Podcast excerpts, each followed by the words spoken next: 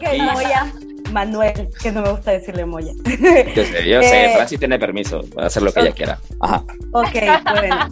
Como el público, yo sé que el público ha de estar. Ok, habla de ella, habla de ella, pero no está con ella. ¿Y que después qué pasó, Manuel? Si podemos llegar a ese punto. mira, eh, yo sé que es difícil, pero sí, el público lo necesita escuchar. Si, si están sentadas, están sentadas todas y tienen pañuelos a la par, pues tráiganlos. Eh, nosotros nos quisimos mucho y yo la amé de una forma inexplicable. Yo le, entregué mi vida. Lamentablemente, en una ocasión nos dijeron que tenía bajas las plaquetas, que tenía problemas de salud. Entonces fuimos al hospital, nos dijeron que tenía la anemia, porque se supone que le habían detectado anemia cuando era más, más joven, más niña, eh, había empeorado. Entonces entramos al hospital y yo recuerdo que entre la familia y yo nos turnábamos como por ejemplo, yo me quedo esta semana en el hospital para ver que ella esté bien, la semana siguiente se queda la hermana, se queda la mamá, se queda la tía, y así nos vamos turnando una semana cada uno. Y te lo digo, yo no sabía hasta qué punto una persona puede amar. Pero como, como te dije al inicio, para mí el amor son acciones. Y, y, yo llegué a un punto donde yo me acostaba en el suelo de un, del hospital escuela sobre un cartón o sobre una manta y me quedaba la parte de ella porque yo decía, o sea, yo quiero que ella esté bien. Y en ese punto se me olvidó el, el yo personal, el decir, puta, estoy durmiendo, estoy durmiendo en el suelo. O sea, se me olvidó porque yo salía, sí, o sea, yo, eh, mira, quien se ha quedado en el hospital escuela, cuidando a un familiar, cuidando a una pareja, sabe que eso es un, eso es un martirio. Sí, lo degradado, lo, lo horrible que es estar en esa situación. Y, yo decía, o sea, pero yo quiero estar con esta persona, yo quiero que esta persona esté bien. O sea, yo haría, dormiría en el suelo hoy y dos mil noches más con tal de que esta persona esté bien. Y nos quedábamos así con la familia, por ejemplo, yo me quedaba, yo salía de trabajar, trabajar a las 11 de la noche, llegaba al hospital a la escuela a las once y media, 12, me quedaba con ella toda la noche. Me iba a trabajar al día siguiente a la una de la tarde, dos de la tarde, y al salir de trabajar volvía a la, a la escuela. Y hacíamos eso con la familia. Entonces, yo conocí este punto del amor donde, donde no hay un límite de lo que harías por una persona donde esta persona te necesita, donde esta persona se siente débil, se siente que no puede con su propia vida. Y vos tenés que ayudarla a comer, tenés que ayudarla a tomar agua, tenés que ayudarla a, a bañarse, tenés que ayudarla a cambiarse. Y esa persona te da la confianza de que sea vos porque sabe que no le vas a hacer daño. Entonces, no solo se trata del amor que tiene una persona, la, la persona que da, sino la persona que recibe, porque la persona que recibe aprende a amar dándote la confianza sabiendo que no le vas a hacer daño. Porque si, es como, como decir, yo no puedo amarte si vos no dejas que yo te ame. Entonces, yo la amé a ella con todo lo que, lo que tuve en mi vida, con todo lo que tuve en mi corazón, con todo lo que podía darle, y ella me amó de la forma aceptándolo, aceptando que yo se lo diera, o sea, no rechazándome, porque vaya, para ella era muy sencillo decir, no, es que yo estoy en el hospital, yo me siento mal, yo no me siento de forma correcta, no me vengas a ver. O sea, rechazarme y decirme, andate. Pero que una persona te diga, me siento vulnerable, que una persona te diga, no sé lo que va a pasar. Que se desnude emocionalmente ante vos es algo, un paso de fe, ¿eh? Que se de, esa manera. Y, sí, y, y, tanto, tanto la persona que confía como la persona que da el, el amor. Porque vos no querés dar tu amor a una persona que lo va a usar como un juguete y lo va a meter en una licuadora y qué sé yo, va a hacer zapatos para, para gatos. Nadie quiere eso. Nadie lo quiere. Y así como la persona que recibe, la persona que da, eh, un amor tan incondicional que vos puedes depositar todo tu sentimiento en una persona, depositárselo todo de forma completa y desinteresada y saber que esa persona lo va a tomar y lo va a cuidar y lo va a cosechar y va a hacer que crezca. O sea, a mí no me ha sucedido nunca más. Y yo hablo, yo hablo con la hermana y yo le digo, a mí me hace mucha falta. O sea, yo la extraño porque salimos del hospital ese mes, ella estaba mucho mejor.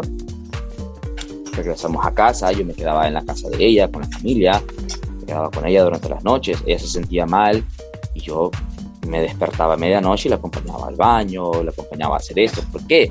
Porque yo la amé tanto que mi bienestar personal no es que lo descuide, sino que dije, mi bienestar personal es que ella esté bien.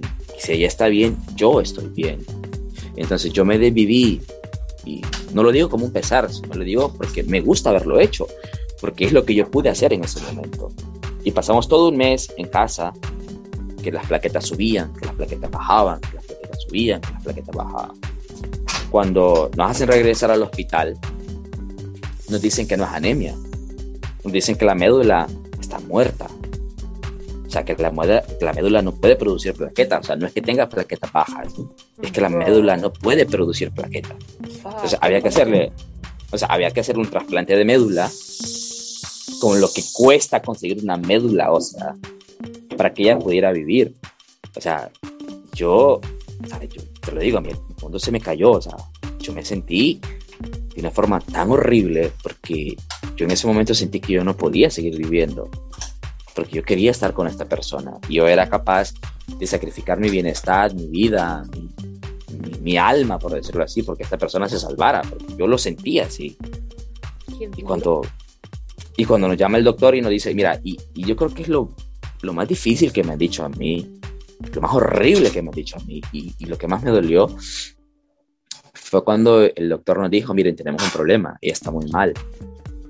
Eh, podemos entubarla, que salga bien, o durante la entubamos se ahogue y se muera, o dejar que se muera sin entubar.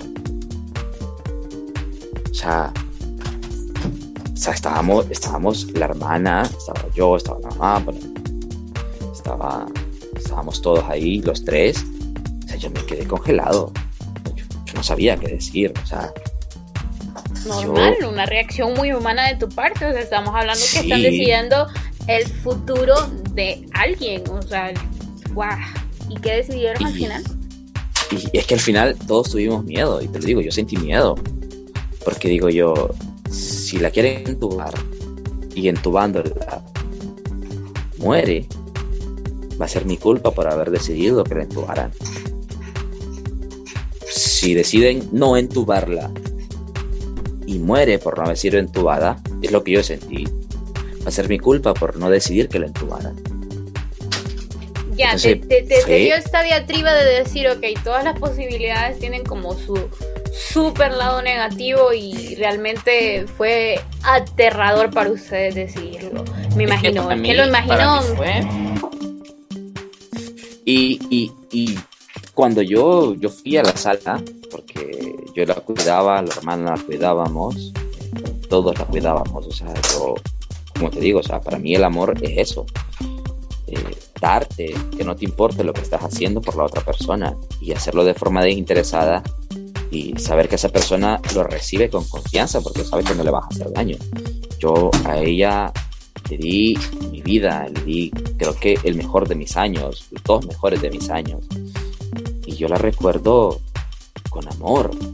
Sí, a veces me siento triste porque quisiera que estuviera a mi lado, pero también recuerdo que ella me amó de una forma tan intensa, tan sincera. Yo le fui y yo le correspondí y me siento bien. Pero imagínate que nosotros hablamos por última vez y creo que pasaron 20 o 30 segundos. La hermana fue a verla y ella murió. O sea, yo te puedo decir que, o sea, yo antes, y te lo digo, yo antes yo iba a la iglesia, yo, Francis sabe, yo hemos tenido relación, relación eclesiástica distinta, pero yo también he ido mucho a la iglesia. Yo antes iba mucho a la iglesia. Y yo me desviví orando, rezando, pidiendo que no se fuera, que no me la quitaran porque para mí era lo más importante, o sea, yo no, no sabía qué hacer sin ella, si ella no estaba. O sea, a mí no me importaba salir del trabajo, 8, 9 horas de trabajo, irme a meter en un hospital y no dormir toda la noche porque yo estaba con ella. Y el simple hecho de estar con ella me hacía feliz, sin importar lo que sucediera. El, el hecho de que me dijera necesito una enfermera, o que me dijera ayúdame a bañarme, o cosas así, yo me sentía bien porque estaba con ella. Y cuando a mí me llegan a preguntarme, o sea, ¿qué crees? que se muera ahora o que se muera después. Cuando ella se va, cuando ella se va, a mí me quedó un vacío que te soy te, te mintiendo si te digo que lo he llenado. O sea, yo cada vez que pienso en ella, yo pienso en, en la única persona a la que yo he podido amar y hasta el momento, porque no sé en el futuro, no sé mañana, no sé la, el siguiente mes o el siguiente año, que he podido amar de una manera absurda e inentendible por el ser humano, podría decirlo, porque todo el mundo se cansa de apoyar a alguien. Todo el mundo se cansa de tener una pareja que siempre te necesita y, y siempre te dice, necesito esto, quiero esto, no puedo esto, hacer lo otro, necesito hacerlo con vos. Y a pesar de que fueron dos meses en el hospital, porque sí fueron dos meses en el hospital, yo nunca me sentí cansado. Yo nunca sentí que era un peso. Yo, yo sentía como, como ella necesita de mí. Yo quiero estar con ella. Pero imagino que vos durante ese tiempo que la estuviste apoyando, como vos decís, tan incondicional como, como lo, lo, lo relataste, vos, vos, guardabas esa esperanza de tal vez mejore. Me imagino que eso te impulsaba a vos un poquito o, o, o no sé. Vaya, es que te mentiría si te digo que no tenía la fe de que mejorara. Porque si estábamos en el hospital era porque todos queríamos que mejorara. Y, te, y soñábamos, yo, yo, soñaba despierto de que ella iba a salir de ahí, como la primera vez que salimos del hospital, porque estuvo un primer mes, estuvo en el hospital grave, salió del hospital, salió bien porque les lograron subir la, las plaquetas. Claro, no le habían hecho la biopsia, que por cierto le hicieron dos, porque la primera biopsia la arruinaron, o sea, la hicieron mal, la hicieron pasar un momento horrible, porque te perforan la espalda básicamente, y te sacan un pequeño trozo de, de columna, te lo analizan, lo hicieron mal y tuvieron que volvérselo a hacer. O sea, la primera vez que ya está y salimos, o sea, yo salí, pero súper contento, porque dije yo, me la devolvieron, o sea, está conmigo de nuevo, o sea, ahora puedo seguir porque estoy con ella. Claro, ya a medianoche, ella no se podía mover, no se podía levantar, se sentía mal, se sentía súper débil y nos toca volver al hospital y nos dice, no, tiene que quedarse interna de nuevo. Yo siento que, lo más difícil fue que me hayan dado la esperanza de que ella iba a estar bien en un principio y de que ella iba a, superar todo esto. Y te digo, a mí me duele, a mí me duele. Tal vez no, te, no, no llore porque no considero que llorar en público sea adecuado pero yo, yo sí entiendo esa parte de que es como lo más difícil que te hayan dicho primero no todo salió bien muy bien y que al rato te estén diciendo no fíjese que tal cosa y es como ese golpe sí es mucho más fuerte Siento y yo mira sí. yo, yo, yo, hubiese yo, yo te lo digo yo, yo sí siendo egoísta yo hubiese preferido que me dijeran eh, a ella le queda tanto tiempo un ejemplo disfrútelo porque lo hubiésemos disfrutado. Yo sé que los dos lo disfrutado, hubiésemos hecho muchas cosas, pero cuando a mí me dan esa, esa falsa esperanza el primer mes que estuvimos en el hospital, de que va a mejorar, de que va a estar bien, nos fuimos a casa, yo dormía con ella, nos quedábamos juntos, porque, mira, yo sentía un miedo, te lo digo, yo sentía un miedo de que le pasara algo. Yo sentía un miedo de que durante la noche ella, no sé, no pudiese respirar o, o, o se ahogase. O, yo, yo me, sentía, me sentía paranoico porque yo decía, si a ella le pasa algo, ¿yo qué hago? O sea, ¿qué hago yo con mi vida? O sea, si, si básicamente mi vida se hizo para estar con ella. Yo así lo sentía. Yo, yo era como. Qué como pensamiento decía, tan sincero, guau, de decir. O sea, mi vida se hizo para ella. Yo lo encuentro como, guau, blow my, la verdad. La verdad te lo digo, sinceramente. Entonces, es la primera vez que lo escucho cuando, de parte de alguien. Y, y, y, créeme, ha sido muy difícil porque después de que ella se fue en diciembre, para una Navidad, bueno, 25, 26 de diciembre, eh, yo me sentí horrible porque yo me acuerdo que la semana anterior nosotros estábamos hablando con la familia de quién se quedaba en Navidad, quién se quedaba en Año Nuevo, me voy yo, se va la familia, pasan ellos juntos a Navidad, paso yo junto con mi familia a Navidad y así, o sea, como quien dice rifando, ¿no? Quién se queda con ella a Navidad y quién se queda en Año Nuevo, o sea, me quedaba un día y el otro no, un ejemplo. Mira, Entonces... yo, yo, de lo que de lo que me acuerdo, porque yo recuerdo así un poco, creo que ya les había comentado a las hipotas, de eso de que creo que fue en el 2017, ¿verdad, Manuel? Por ahí sí.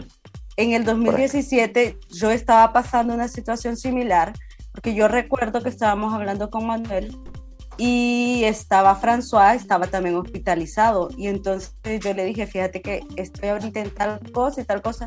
Y él me dijo, fíjate que también mi novia está enferma, me dice.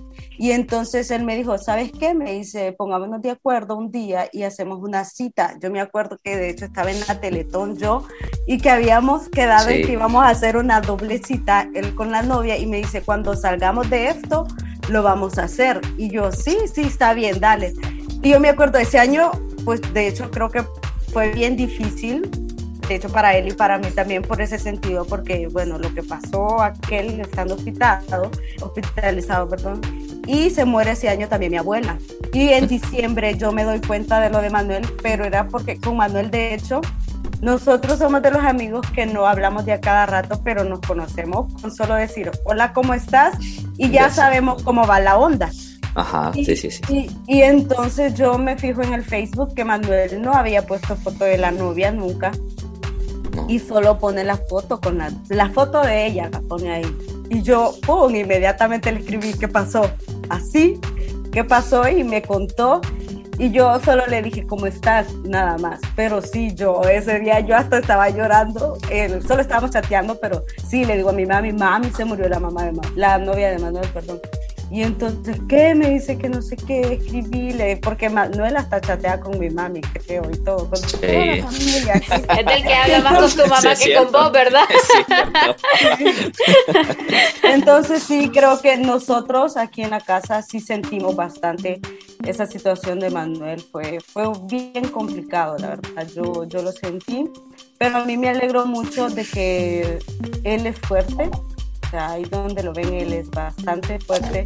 Yo sé que así como lo escuchan, él es un hombre de muchos sentimientos y de que los expresa, los muestra. Pero a pesar de pasar por esa situación tan dolorosa, él ha sido muy, muy fuerte y no se dejó vencer fácilmente. Tal vez él lo controló de una forma un poco complicada, pero ahí está el hombre. Fíjate que, Ajá, te escucho, te escucho. es bien complicado eso porque, bueno, yo también pasé una situación similar. Y superar esas etapas donde vos amas tanto a una persona es bien complicado. Y tu historia, mira cómo me tiene. me conmovió porque me hizo, removió, removió ciertos recuerdos. Entonces, es bien complicado. Y verse tan fuerte, hablar de eso, wow.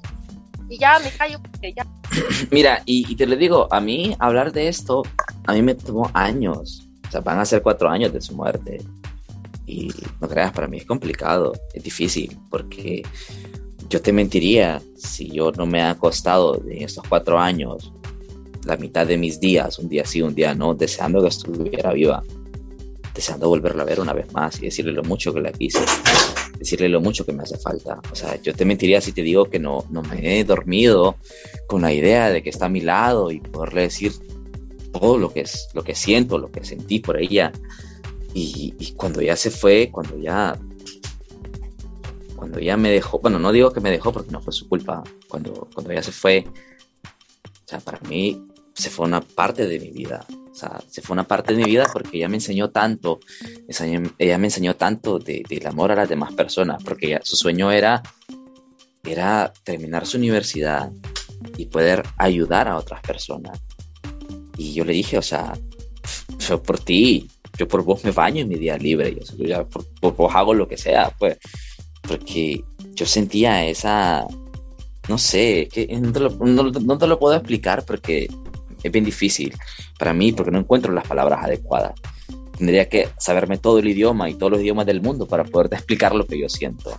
Y no puedo porque es un sentimiento que nace, florece y sí, al inicio, al inicio era difícil hablar de ella, al inicio era doloroso recordarla porque yo sentía todo lo que quería hacer con ella, todo lo que, lo que quise, todo lo que la amé.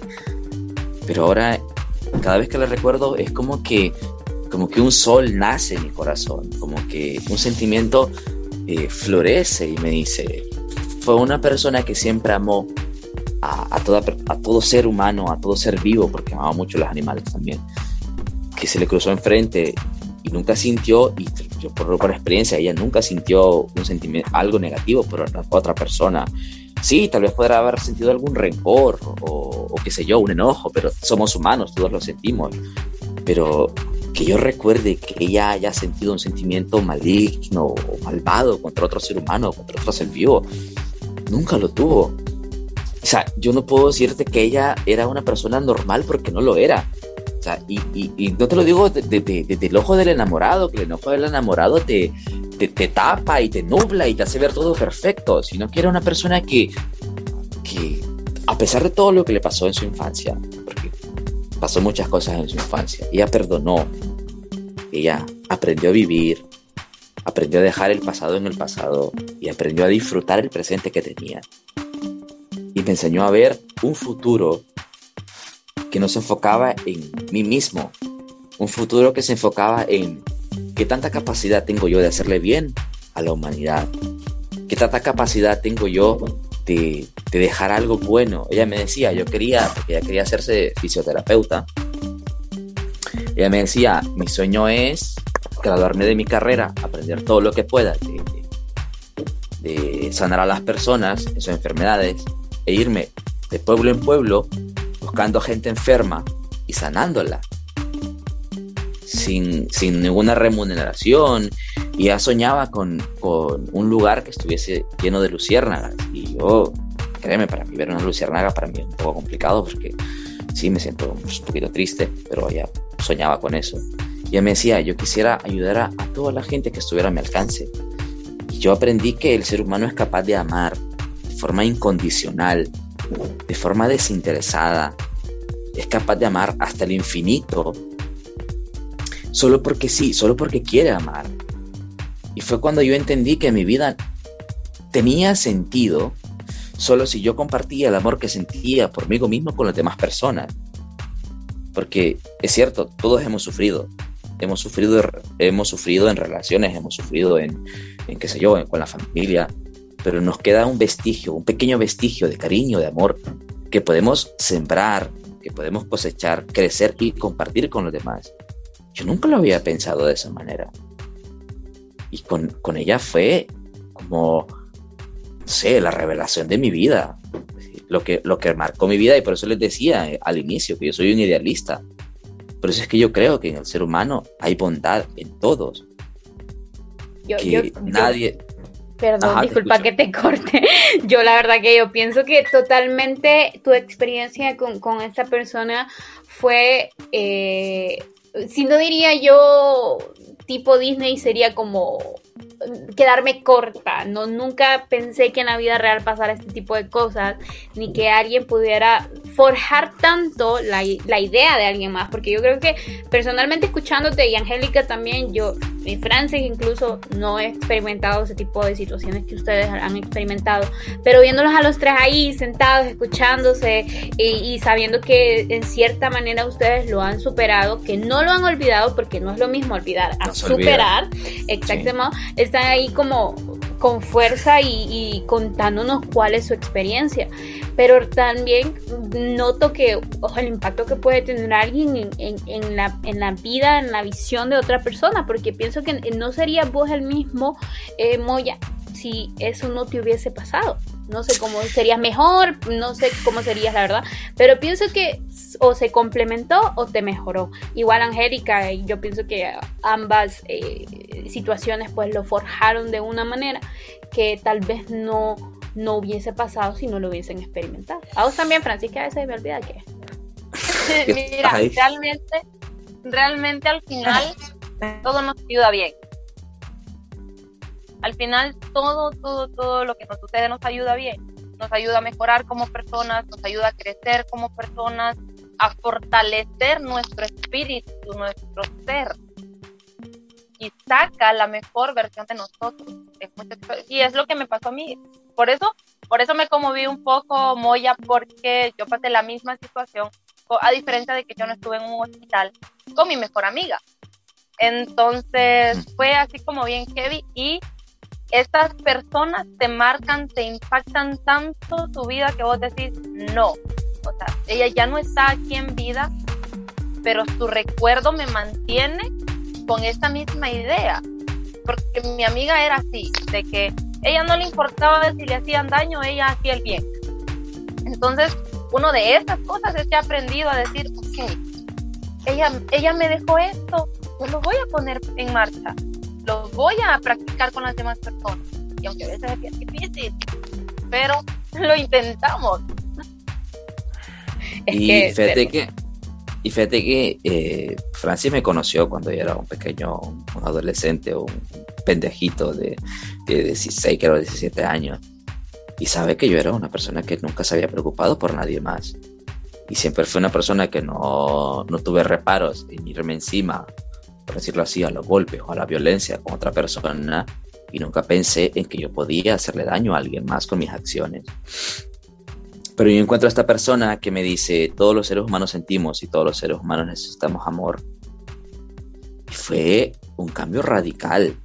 Yo, yo no puedo decir que me complementó, porque es que, como te digo, no es que a mí en ese momento me, me, hiciese, me hiciese falta alguien, sino que esa persona me llenó. O sea, no me complementó porque tal vez yo era feliz siendo yo, pero me llenó de una manera en que la felicidad se desbordaba. la bondad que esa persona desprendía se desbordaba tanto que me obligaba de forma inconsciente a compartirla con alguien más. Y decir, yo que vengo de un mundo tan, tan hecho mierda, de, un pasado tan, tan jodido, conocer a una persona que es como es que me enseñe que, que, el mundo, a pesar de todo lo que pasó, ella, todo lo que pasé yo, todo lo que pasó Francia en su infancia con la normal y todo, todo lo que sufrimos, porque Francia sufrió también a su manera con la normal, que los dos nos sentábamos a hablar de que no, no, no podíamos esperar el día de renunciar a la normal y salirnos de ahí, que nuestros padres no nos mierda, qué mierda. Si le tirábamos mucho hate a la normal, de hecho, yo sigo tirándole hate. Él sabe que una vez, aquí haciendo paréntesis, una vez hicieron un grupo de exalumnos de la normal, me metieron a ese grupo, yo inmediatamente le escribí a Manuel, yo a la verga del grupo. Me sí, sí. hashtag, hashtag trauma, no maldito. no lo quiero volver a ver. Out of my mind, out of my mind. Todos creo que okay, entonces, Manuel, Manuel, perdón, Moya también es maestro. Sí. Ah, ya decía yo que porque hablaba tan bonito. No es que las otras profesiones no hablen bonito, ah, pero a los maestros no nota más. Sí, se nos da un poco mejor. Entonces imagínate que, imagínate que vos has sido una, Imagínate ser una persona egoísta, una persona que siempre ha pensado en tu vida, siempre ha pensado en, tu bienestar personal, y de la noche a la mañana una persona venga, te ilumine, te cambie y te enseñe que tu bienestar se puede compartir con otra persona y aprendas que realmente la felicidad existe solo. solo ella llegó, ella llegó para, para enseñarte otro aspecto de la vida. Mira, ella llegó es que no sé cómo decirte, ella llegó para, para complementar lo que me hacía falta. Sí, y el que se haya ido, no te voy a mentir, me sigue doliendo como me dolió el primer día y, lo recuerdo y cada vez que recuerdo trato de recordar los momentos más felices que tuvimos porque si recuerdo los últimos dos meses, o sea, apagada y vámonos a la chingada, o sea, no voy a seguir. Entonces trato de recordar lo mejor que pasamos, cuando salimos de paseo, cuando es lo otro, porque eh, pues, quiero, quiero, quiero, sinceramente quiero que la felicidad que compartí con ella sea más fuerte que el dolor que me deja no tenerla a mi lado conclusiones, finales. Anoten, anoten. Sí, bueno, y tengo, más, y tengo más historias, tanto buenas como malas. Y Francis sabe que a mí esto, esto se me da. Nos, mencionó, nos mencionó unas cuantas por ahí. Eso se le da muy bien a muy ustedes. Síganlo en sus redes sociales para que escuchen todas las historias que va a tener. O lo invitamos de nuevo para que nos cuente. por ahí ya, ya me invitarán, me darán la fecha y yo estaré con gusto. Yo creo que esto, yo creo que esto merece una segunda parte en realidad. Sí, bueno, y con ella lo que aprendí, bueno, con mucho gusto, y les puedo contar lo que me pasó después, amando de forma, de forma de, completa y desinteresada, pero lo que yo aprendí con ella, y creo que lo, me gustaría compartirlo con el mundo y con toda la gente que nos escuche, es que yo nunca imaginé, jamás imaginé, nunca, no sé ustedes, conocer una persona tuviese la capacidad de amar y de entregarse de forma desinteresada a cualquier ser viviente que encontrara por enfrente. Yo creo que la, y la mejor cita que nosotros tuvimos, y lo digo así porque tuvimos alguna que otra cita, pero la que yo más recuerdo con más cariño, es que eh, nos fuimos cerca del alemán, hay un tanque de agua, y yo tenía, tenía muchos problemas, en este caso con, con, con un problema de un banco, y ella siempre me apoyaba, me decía que podía salir de eso, entonces siempre estuvo para mí. Y me acuerdo que nos fuimos al pie de este tanque de agua y nos sentamos en, un pasto a ver el cielo, a ver las nubes. Y a mí, toda la preocupación, todos los problemas, a mí se me borraron en cuestión de nada cuando estaba con ella. Y yo creo que lo que yo puedo, lo que aprendí de esta persona es que existen, existen seres humanos capaces de recetarnos la vida, de darnos felicidad, una felicidad que no sea en el momento, sino una felicidad que te dure toda tu existencia y que puedas compartir. Pero estamos tan ciegos y tan apresurados por encontrar el amor de nuestra vida que cerramos los ojos a lo que puede ser. Cerramos los ojos a, a decir, yo tengo tanta edad y a los tantos años tengo que conocer sí o sí al amor de mi vida y vos no sabes en qué momento va a llegar una persona, porque yo no lo sabía, no lo supe. Va a llegar una persona que te va a cambiar para siempre, te va a marcar tanto, que va a pasar cada día de tu existencia que no la vas a recordar. Y así como ella me enseñó a amar, yo intento amar, intento que la gente entienda que amarnos entre todos nosotros. A mí no me importa si sos cristiano, budista, católico, evangélico, lo que seas, creas en la reencarnación, en el cielo eterno. a, mí no me interesa, a mí no me interesa, porque realmente no me importa. A mí lo que me importa es que la gente entienda que así como hay gente que supo amar de forma ilimitada, también lo podemos hacer. Y hacer bien a otra persona no es satisfacción personal, no lo haces porque te hace sentir mejor, lo haces porque era lo correcto. Y porque si vos sos feliz, y como dijeron ustedes en el capítulo anterior, si vos aprendes a amarte como sos, y aprendes a aceptarte, y te complementás vos mismo, vos misma, y sos feliz, tu felicidad se multiplica y llega tan lejos que puede cambiar tantas vidas, que puede ser tal vez lo que necesita la humanidad, lo que necesita nuestro país en el momento adecuado. Entonces, no lo sé, puedo decirte que mi reflexión final es que amen hasta el final, sin miedo, sí, les van a fallar, les va a doler y van a encontrar gente que los va a hacer mierda, porque siempre hay gente que los va a hacer mierda, pero al final, al final va a valer la pena va a valer la pena porque todo el bien que hicieron a una persona, por muy insignificante que sea, deja marca. Y va a ser algo tan bonito poder decir yo ayudé a esta persona y aunque no te haya recompensado con dinero o con un elogio, saber que tus acciones marcaron un cambio e hicieron que por un pequeño instante, aunque sea por un segundo, un segundo, esa persona haya sido feliz. O sea, Creo que eso es lo más importante. ¡Wow! Entender que profundo, Dios mío. Yo te lo juro que yo lo dije al comienzo de este, de este podcast. Yo, yo voy a reflexionar sobre mi vida, ustedes. Yo ahorita voy a estar en un, en un mood de reflexión si ya me habías inspirado con todo lo que había dicho después de que nos citaste, ¡guau!